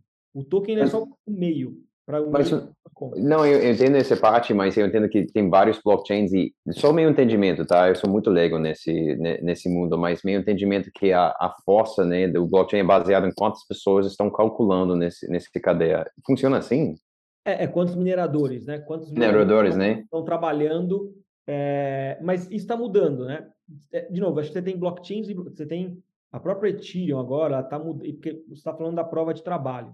Né? O Bitcoin também é assim. Você tem os mineradores ali trabalhando para validar as transações e ganham taxas e, e, são recompensados com novos Bitcoins que nascem. Ethereum também é assim, só que o Ethereum está mudando agora para um Proof of Stake, que muda um pouco o conceito. Não é mais o Proof of Work. Né? Então, é, é, quem tem o token da rede, faz stake, que é, é holdar o token, né? travar o token na rede, para participar das, das taxas que a rede está é, é, gerando. É, então, assim, no final do dia, o que, que muda tá? de um Ethereum para um Gnosis Chain? É a quantidade de, de, de, de descentralização do blockchain. Tá? O Ethereum é um blockchain super descentralizado, é o maior, com mais mineradores ou com mais players usando, criando soluções, mais nodes, que é cópias do blockchain espalhados, né? do que qualquer outro blockchain de, de aplicação. Né? É, a Gnosis é menor. Então, o que, que muda aqui? É o risco, o risco de um ataque na rede. Né? Ethereum para atacar é quase impossível, é muito caro, não vale a pena. Gnosis é mais barato, talvez com 10 milhões de dólares eu derrubo o blockchain da Gnosis. Só que eu vou gastar 10 milhões de dólares. Eu preciso ganhar alguma coisa a mais, senão eu não sou maluco de rasgar 10 milhões de dólares só para derrubar um blockchain e não ganhar nada com isso. É, mas esse é, esse é um pouco do risco que muda de um blockchain para o outro quando, é, é, é, do ponto de vista de segurança, e outras coisas também, tá, Brian? Estou falando mais da parte, da parte de minerador, né? A Gnosis Chain você tem hoje mineradores, você tem hoje nodes, é um blockchain que está lá validando. Então, quando eu estou quando eu estou usando a blockchain na Leak, eu estou pagando taxa para a rede. É quase que um blockchain as a service. Essas taxas vão para quem? Para quem está ali é, é, é, minerando ou validando as transações do, desse blockchain, assim como tantos outros blockchains que existem aí, né? Então, é, é, esse conceito todo existe e está por trás. O investidor ele quer comprar o token daquele recebível, por exemplo, que é um risco bom, que ele acha que é, é, é um bom, é uma boa oportunidade. É, a gente tenta na que abstrair o máximo até o blockchain, para que o investidor não, não, não enfrente essa dificuldade que é. é e, ele não, e às vezes ele não quer, Brian. Ele quer, poxa, eu quero comprar Sim. esse ativo. Uhum. Ali quer, faz um Pix, aperta um botão, você compra o token. Ah, mas eu preciso confiar. Ah, mas então eu estou confiando na Leak. Você tá, mas tem uma carteira aí que você clica, você pode ir no blockchain e vai ver que o teu token está lá. Uhum. Então, é transparente. É, mas se pergunta, todos os investidores vão lá no blockchain ver o token? Não vão, porque no final do dia eles, ele, ele, ele, ele, não, ele não tem esse nível de entendimento de ir lá no blockchain é, para entender aquele mundo ali, né? E, e, como que fica essa parte de, é, de, de eu, eu, fico sempre curioso sobre, sobre a conexão e, vamos dizer, a reconciliação entre o, o mundo, é, vamos dizer, mundo real, mundo tradicional, onde que tem o lastro, né, tem o recebível, né, é, esse mundo de cartório e, e, tudo isso, e o mundo de blockchain. Então, por exemplo, é, com, com esse negócio de recebível de, de Porsche, né, o Porsche está pagando mensalmente é, em cima do contrato que ele tem assinado com, com a Nigri e tudo isso. Agora, quando está feito no, no, no, na, no blockchain, não, via leak e tudo isso, a Porsche passa a pagar diretamente para os investidores que compraram os tokens? Isso, a Porsche paga, a Porsche, ela, ela, na verdade, houve uma mudança no domicílio bancário lá na Porsche. Uhum. Então, em vez de ela pagar Nigre, ela paga em uma conta específica que é ali que tem acesso. É, então, quando esse dinheiro cai, o que, que a LIC faz? A LIC, aí, aqui a gente tem, é, por, por, podcast, acho que é um pouquinho mais difícil explicar. Às vezes, uma live, live a gente consegue dar um ah, share em tela e mostrar, mas eu vou tentar é, é, explicar aqui. O que, que acontece? Eu tenho a regra do pagamento no token no blockchain, certo? Ali, ó, ali tem lá os 24 pagamentos, a taxa de desconto, é o token claro. que vai pagar. É tudo definido no token no início. No token. A hum. Porsche foi e pagou dinheiro no banco. Cara, o banco não fala com esse ambiente. Eles não se conversam. Banco e blockchain não conversam. É, esse é outra grande dúvida que eu tenho sobre é. isso. Você tem os famosos stablecoins que co tenta conectar os dois mundos tenta e tudo conectar os dois mundos, exatamente. Mas... Porque o blockchain, para quem não conhece, o blockchain ele não, ele não fala com o mundo externo. Blockchain não, não acessa o mundo externo, tá?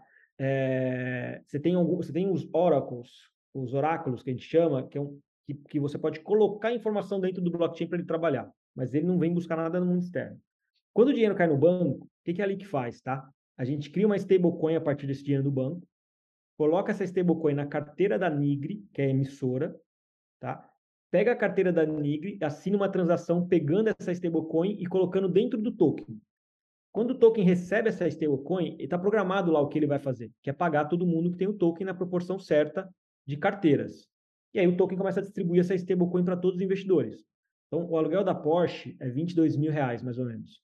Então, quando cai todo dia 19, esse token eu sei de cabeça que foi o segundo, todo dia 19 cai lá o dinheiro e o, o token ele começa a registrar no blockchain e pagar todo mundo, distribuir essa stablecoin para todo mundo.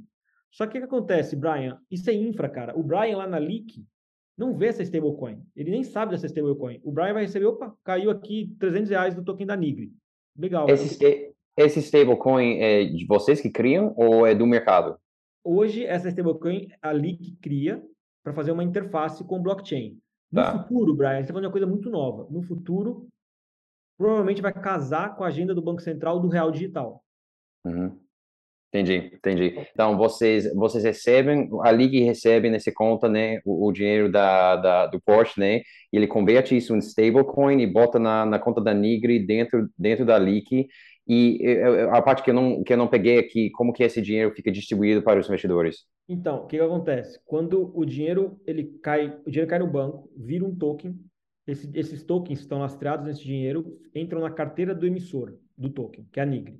Hum. A carteira do emissor chama um método do token, do token da Nigri, para pegar essa, essa stablecoin que está com ela e falar, ó, pega esse, esse, token de dinheiro e executa o que tem que executar, que foi programado que é para pagar Sim. todo mundo. O token da Nigri começa, tem um método e começa a pegar essa stablecoin que ele recebeu da carteira da Nigri e começa a pagar todo mundo, registrar no blockchain, ó, essa carteira do, do Brian tem que receber 100 reais, então tá aqui 100 tokens. A carteira do Daniel tem que receber R$ 1.500, está aqui 1.500 tokens. E começa a distribuir e registrar o pagamento, a liquidação. Ele, ele paga nesses stablecoins, então? Paga nessa stablecoin. Isso olhando por detrás, tá, Brian? Por que, que isso é importante? De novo, se, se, se esse token tiver no Itaú, na LIC, no BTG, todo mundo vai receber. Porque no final Sim. do dia, quem está pagando não é nenhuma das três plataformas. É o blockchain, é o contrato. Sim, o blockchain, exatamente. O que essas plataformas vão ter que fazer é o seguinte: pô, o Brian está lá na, na LIC. Ah, cara, eu quero meus 300 reais da NIG desse mês. Sim. Eu posso chegar para o Brian e falar, ó, oh, Brian, tá aqui 300 tokens de uma stablecoin. O Brian fala, claro. o que, é isso? Eu quero é. 300 reais. A é. experiência tem que ser o que o Brian está acostumado. Pô, eu quero meus 300 reais.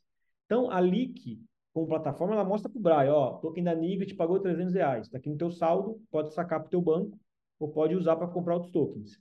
Mas se o Brian clicar na carteira dele e ir no blockchain, ele vai ver tudo isso que eu estou falando acontecendo no blockchain. Uhum, É? Então, tá então, a plataforma de link capacita o investidor a resgatar, ele faz essa transição, tipo, do stablecoin da Leak de converter em, reais é. para, para, para, para o cara sacar quando quiser. Isso, e aí se, se, o, se o Brian saca esses 300 reais da conta dele, da Leak, esses tokens são queimados, por quê? Porque eu vou tirar do dinheiro que está no banco para mandar para o Brian os 300 reais, ou seja, Entendi. perde o lastro. Então, ele, ele, é queimado no blockchain e a gente manda um Pix para tua conta, um TED.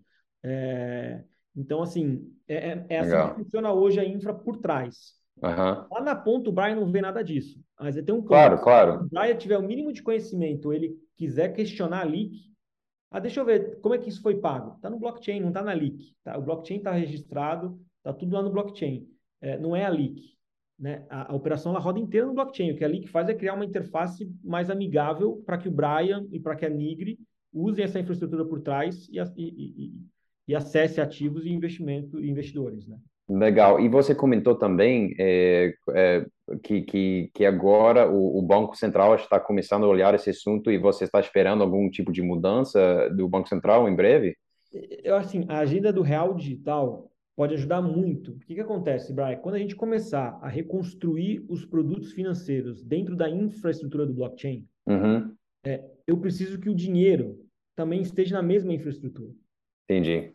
Então, o real digital, é, ele vem o seguinte: se eu programo regras no blockchain, só que no final do dia, o que dá, dá start nessas regras é um dinheiro, o dinheiro tem que estar no mesmo ambiente, porque o próprio dinheiro já conversa com as regras e acontece aquela, aquela regra, ela executa aquela regra que está programada. Entendi. Então, é, hoje, como é que a gente faz isso? Através de uma stablecoin. Sim. Mas o ideal é que a gente use um real digital, é muito mais seguro, ou que a gente use uma stablecoin emitida pelos bancos. A LIC faz uma stablecoin hoje por necessidade. Uhum. Não, não, é um, não é porque a gente quer. Se o Itaú uma hora falar, Daniel, eu tenho uma stablecoin, eu falo, legal, eu uso a tua. Não quero mais usar a minha. Entendi. A minha, a minha é ruim para o mercado. Eu não sou, eu não sou stablecoin. Eu só, eu só estou transformando. Eu sou, eu, a- o que a LIC faz é tokenizar ativos e distribuir ativos. Uhum. Mas para a gente acelerar esse mercado, Brian, quando comecei a Leak, eu sabia que era fundamental eu verticalizar o processo inteiro, por mais que tem coisas que eu faço hoje que eu não vou fazer amanhã. Mas quando a gente está falando de um mercado muito novo, se eu não verticalizo, vai chegar alguma etapa que eu vou ficar travado e o mercado não, não desenvolve. Uhum. Uhum. Então, então, tem coisas que eu faço hoje que eu olho o meu negócio e falo, ó, amanhã eu não quero fazer ou eu não vou fazer. Porque vai ter outro, outra empresa ou outro parceiro que vai fazer isso. Por exemplo, custódia de ativo. Hoje você tem no mercado financeiro os custodiantes. A Oliveira Trust, que é sócia da, da LIC aqui também, Uhum. ela é custodiante. Ela, poderia, ela, ela pode guardar esse lastro, que é esse contrato de aluguel, e ela Uhum. emitir o token. E ela garantir para o investidor o lastro, que é regulado, uma estrutura segura, e ela emitir o token para o mercado. Eu sou tecnologia, eu sou plataforma no final do dia. Eu sou, né? É, então, assim, acho que tem algumas coisas que a gente. que eu olho o futuro dali que vai ser diferente do que eu estou fazendo hoje. Mas é importante eu conseguir verticalizar hoje, rodar tudo isso, mostrar para o mercado esse potencial na prática, para que a gente possa continuar evoluindo e melhorando esse, o produto e, de fato, usar o blockchain para ou desintermediar o mercado, ou ter mais eficiência, mais segurança é, também de um lado. Né? Eu, eu tive umas conversas com a B3 é, ano passado, e a B3 falou assim, poxa, a gente do mercado, tá, tá tudo aqui. E, assim, os encanamentos, eles ficam velhos, né, Brian? A gente que, que, que investe em startup, investe ou conhece, startup, ela, a tecnologia ela vai mudando. claro. É, os é, novos encanamentos podem ser criados, e se, é, e, e- e se o, o- dono do mercado não prestar atenção, na hora que ele vê, é, a tecnologia ela atropela muito rápido, né? Sim, sim, exatamente. Você comentou antes, tipo, que, que você veja talvez um futuro onde, onde que esse, esse- o B3, o, o, e os B3s do mundo não são mais necessários com a tecnologia de blockchain, com todas as regras sendo dentro do blockchain. blockchain. Só que para isso a gente depende de é, é, a, a regulamentação tem que avançar. É Sim. importante a CVM, a SEC, a coisa andar. Quando a gente fechou o deal do investimento da LIC, é, foi a gente tinha opções de VCs e tinha Uhum. estratégicos. A gente escolheu os estratégicos justamente porque numa agenda com o regulador, eu, LIC, sou muito fraco. Eu nem Uhum. regulado sou. Eu sou uma startup, eu sou uma fintech. Um Itaú, uma Oliveira Trust, eles podem me ajudar como sócios hoje do negócio a empurrar o regulador, porque eles conseguem lá dentro e falar, ó, quero fazer isso dessa forma e eu estou dando aqui o meu CNPJ para o regulador que eu vou fazer direito, porque eu sou regulado. Se eu fizer errado, você, regulador, pode tomar minha licença. E eu não quero porque Uhum. então, a gente trouxe estratégicos para dentro do negócio para ajudar a gente com essa agenda de regulamentação que tem que andar também, porque senão a gente fica sempre em um gray zone, e o gray Uhum. zone é bom para você começar um negócio, mas para ele Uhum. ganhar escala, a regulamentação, ainda mais nesse mercado que a gente está falando, que é o mercado de capitais, é Uhum. fundamental, né? Você Fundamental, fundamental. Com certeza. Aqui na Xceed a gente vê isso uh, 100%, 100% a necessidade de uma de, um- de, de regras e de uma boa regulamentação. A gente sempre trabalhava muito com a CVM sobre esse ponto, porque é só assim que você vai escalar um mercado, um mercado robusto e saudável no longo prazo.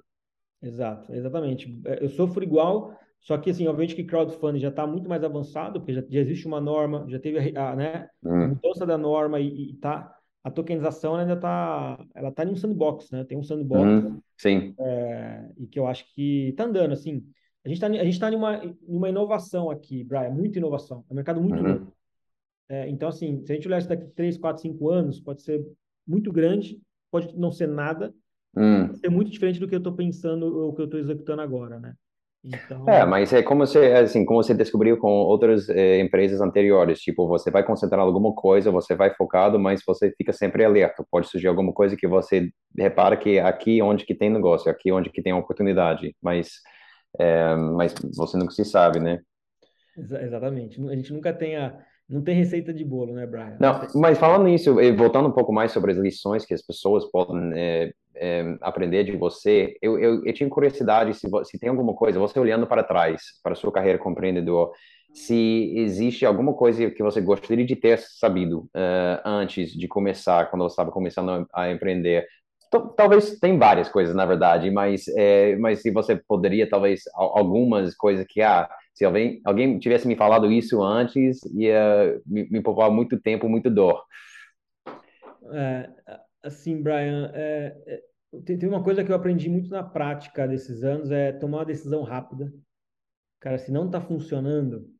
É, Desculpa, acho que picotou quando você falou. É, é, uma das coisas que eu, que eu aprendi nesses anos, assim, que eu levo muito para o meu dia a dia hoje, é tomar decisão rápida.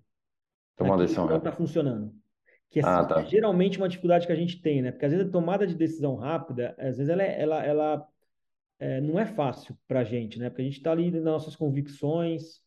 É, então, assim, eu aprendi, e, qualquer decisão, se não está funcionando, você como empreendedor tem obrigação de to tomar a frente e tomar uma decisão rápida daquilo que não está funcionando do jeito que deveria ou do jeito que você acha que, que deveria. É, lá atrás, talvez eu batia muita cabeça e, e tentava e queria sabe? E, e, hoje eu vejo que a gente tem que ser muito mais frio em algumas decisões como empreendedor, é, porque é assim que é, é um negócio. Empreender é um negócio. Uhum. Assim, não, você não está brincando, não está... Então, assim, é, então, acho que o empreendedor tem que tomar uma decisão rápida, ele tem que, ele tem que ter essa, essa postura. Aprof aprofundando um pouco mais nisso, porque é uma coisa que você, você já falou, lógico, e muitos empreendedores de, de sucesso já falam, que é, que é persistência, a importância de, de persistência. E às vezes a gente é, encontra com esses é, aparentemente contradições, né? Mas assim, tem esse negócio de tem que ter persistência sim, mas você também está falando que tem que ter esse olhar frio para o negócio, não ficar muito apego né, no negócio e saber, como você falou, tomar decisão rápida em que não está funcionando.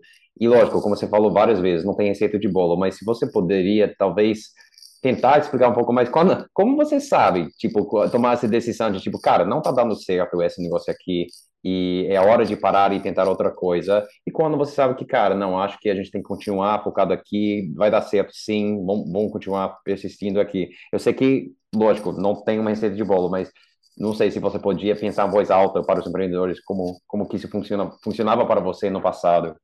É, não, é, é, eu não consigo traçar uma receita de bolo, né? Assim, talvez é, é, mas é, a, a, tomada de decisão rápida não necessariamente é você desistir do negócio ou você mudar o rumo do negócio, né? Às vezes decisões do dia a dia da companhia, como a gente está é, lidando com uma startup que ainda precisa se validar, é, você não tem muito tempo, né? Você tem que é, é, ir tomando decisões rápidas e ir encontrando o caminho que, que, que, que vai escalar, né?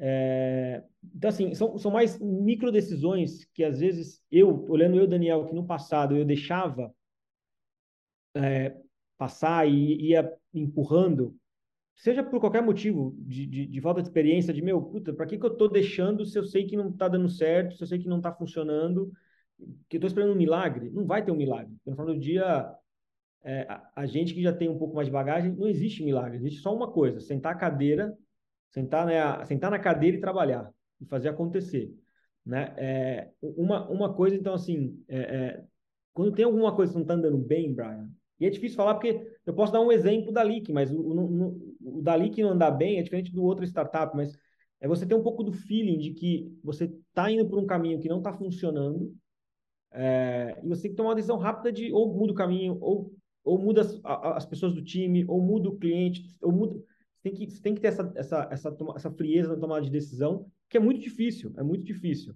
É... Eu, no passado, tinha muita dificuldade em tomar algumas decisões, seja por insegurança, seja por, às vezes, estar perdido, no, no, assim, mas você tem que ser mais pragmático em algumas decisões. E aí, e, e essa tomada de decisão rápida, ela casa muito com uma coisa que eu vejo, que eu tenho, acho que é o, é o principal dentro do que eu executo, que eu não posso perder? A velocidade em criar as coisas e validar as coisas. É, eu, eu, brinco que o que, que é ali que tem hoje, Brian, de diferencial perante um Itaú, um BTG, uma XP? Cara, os caras têm mais dinheiro, os caras têm mais marca, os caras têm mais cliente, cara, são imensos. Ali que é uma fintech pequenininha. Só que eu tenho uma coisa que eles não têm, é a velocidade de execução. Eles não têm e eles não vão ter. Só que se eu perco a velocidade de execução, aí que eu, eu tô, tô lascado no meu mercado. Então, você perdeu qualquer vantagem competitiva que você tinha. Cara, a principal vantagem competitiva de uma startup, na minha visão, é a velocidade em executar, aprender, mexer, executar, aprender e mexer. E esses grandes, quando você está empreendendo no mercado que já tem players ali bem estabelecidos, eles não têm. Essas grandes companhias, elas têm dentro delas o anticorpos contra a inovação. Ela briga dentro dela para conseguir inovar. É, ela, ela, ela não pode tomar riscos que você, startup, pode tomar. Então, você tem alguns diferenciais que a gente tem que usar muito a favor. Eu, e a melhor maneira de usar isso a favor, que eu vejo, é executar rápido. Cara, executa rápido, valida rápido, aprende rápido, executa de novo. Isso é tão clichê, Brian, mas entre o, entre o executar isso de fato e o ficar na teoria, tem uma distância enorme, cara, se a gente for olhar. Porque eu vou dar um exemplo da Bitcoin Trade, tá? É, essas coisas do dia a dia que eu acho que fazem no final o sucesso ou não também. Quando a gente foi lançar Bitcoin Trade, a gente falou, cara, a gente tem que lançar rápido. Que só tem duas plataformas, elas não estão funcionando, e tem mais um monte de gente que a gente está vendo que vai lançar também. Aí a gente caiu no primeiro dilema, Brian, de produto. Cara, mas não dá para fazer em quatro meses o responsivo e o desktop. Eu falei, então faz ser responsivo. Cara, você concorda que nos dias de 2017 já era tudo mobile? Meu, que decisão de maluco, Daniel. Você vai sair sem responsivo? Cara, todo mundo usa o negócio no celular. Eu falei, cara, mas é mais importante eu entrar com o desktop e entrar, ser o primeiro, resolver uma dor que está muito latente ali, por mais que eu não resolvi toda a dor, do que eu não entrar com a, com a plataforma em outubro, ter entrado em fevereiro com responsivo, ou, ou dezembro com responsivo, e perder o time. É uma decisão tão sutil, mas que ela poderia ter um impacto gigantesco se eu falasse, ah, não, não dá para entrar sem responsivo. Cara, eu preciso fazer responsivo e desktop, que é o perfeito, que é o ideal. Mas, cara, o, o executar rápido não é o perfeito. Né? Não é... dá para ser perfeccionista, então. É. Exatamente. Então, assim, é, são decisões de, de, do dia a dia, Brian, que é, é, difícil tomar, cara. Eu lembro que a gente discutiu um dia inteiro. Pô, mas a gente está maluco, a gente vai sair sem responsivo, sem aplicativo. Cara, nem todo mundo hoje está no celular. Eu falei, gente, mas ou a gente sai sem, mas sai, e, e daqui um mês, dois, a gente entra com responsivo, ou a gente não sai e vai entrar lá em janeiro, fevereiro, e a gente pode perder o time. É, e são decisões que parecem pequenas, mas que são decisões do dia a dia de uma startup, muitas vezes, é, e que se você não executar rápido, se você não pensar rápido, você, é, você não consegue é, é, é, atingir o, o objetivo ali. Muito então, legal. E, e, Daniel, qual é a importância de você é, nesse nessas jornadas de, de e, tomar decisão rápido e, e, e tudo isso é, de, de, de, conversar com outras pessoas, ou com seus sócios, ou com conselheiros, ou com pessoas do mercado, assim, é, não somente para ajudar você na tomada de decisão, mas sobre uh, você falou, você falou de sobre ter o senso, né? Ter o senso que você está no caminho certo ou não. É, às vezes isso pode ser difícil, especialmente quando você está focado, muito, muito focado em desenvolver o produto ou o negócio e tudo isso. É, qual, qual tem sido a importância para você de, de contato com o mercado, contato com outras pessoas, essas conversas para ajudarem a desenvolver esse, esse senso que, ah, isso, isso isso isso tem está encaminhando para o sucesso. Eu, eu estou é, não estou assim à toa gastando minha minha energia. Tem caminho aqui para sucesso ou não? Tipo, cara, acho que aqui é um dead end. Aqui não vai para lugar nenhum. A gente tem que reconsiderar o que a gente está fazendo aqui. É, Brian. É, outra coisa que eu costumo falar muito, eu digo, é, é, eu Daniel, eu penso é, cara, ninguém sabe tão bem a minha dor quanto eu. Ninguém, cara. Não adianta eu querer transferir a minha responsabilidade pro, pro, esperando de um mentor, esperando de alguém do mercado, dizer, ah, Daniel, o caminho é aqui, ó. É, porque essa pessoa não está no nosso dia a dia. É igual você também, como empreendedor, ali, você sabe todas as dificuldades do teu negócio. É, então, uma coisa que é bom empreendedor e aqui é, é não, não, tentar transferir para o próximo a, aquela decisão aquela.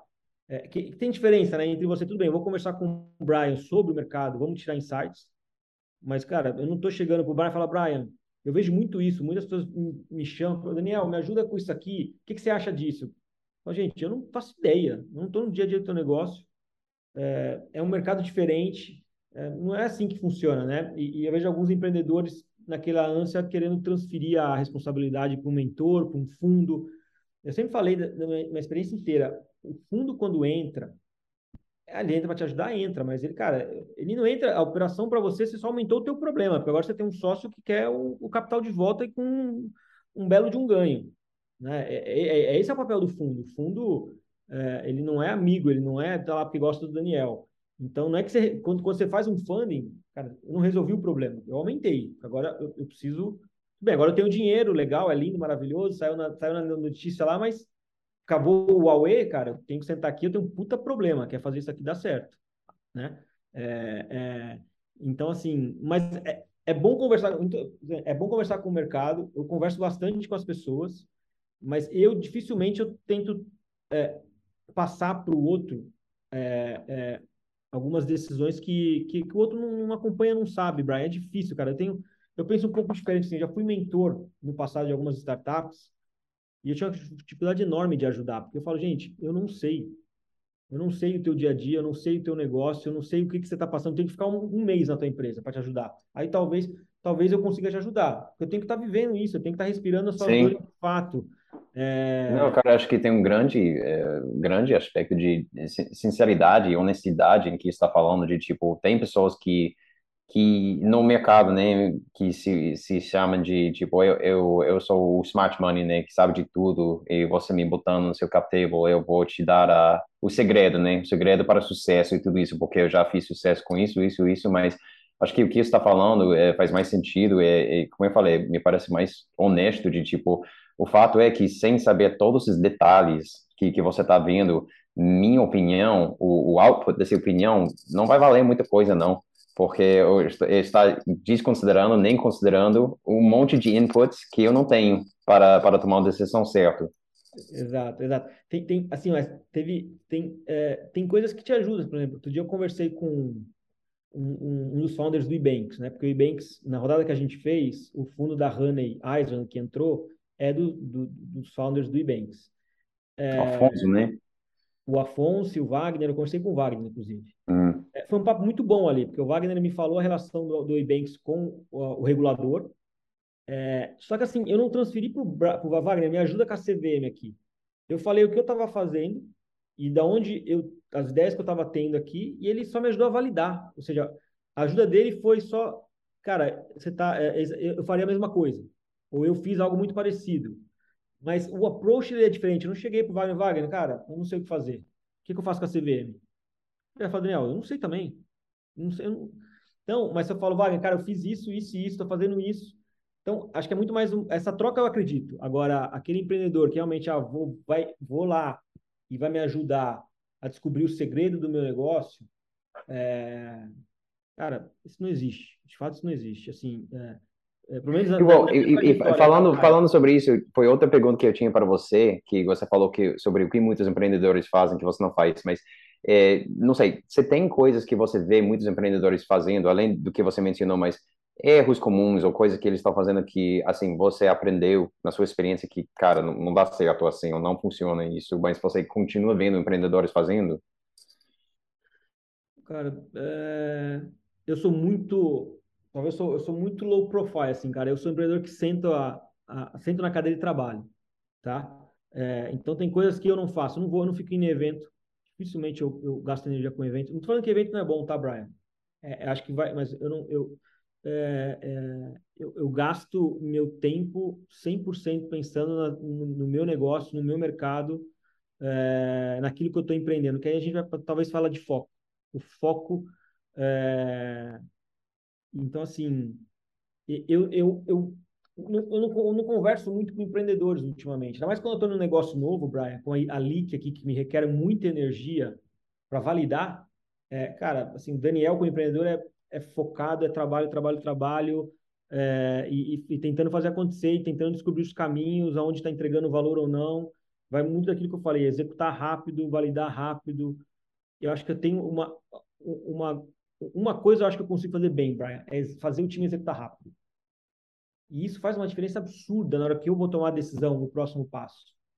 Porque tem sim o feeling do empreendedor, acho que o feeling está em todos nós como empreendedor, mas nada melhor do que você executar e na prática sentir o que funciona e o que não funciona, aonde você entrega valor, aonde você não entrega valor naquele mercado.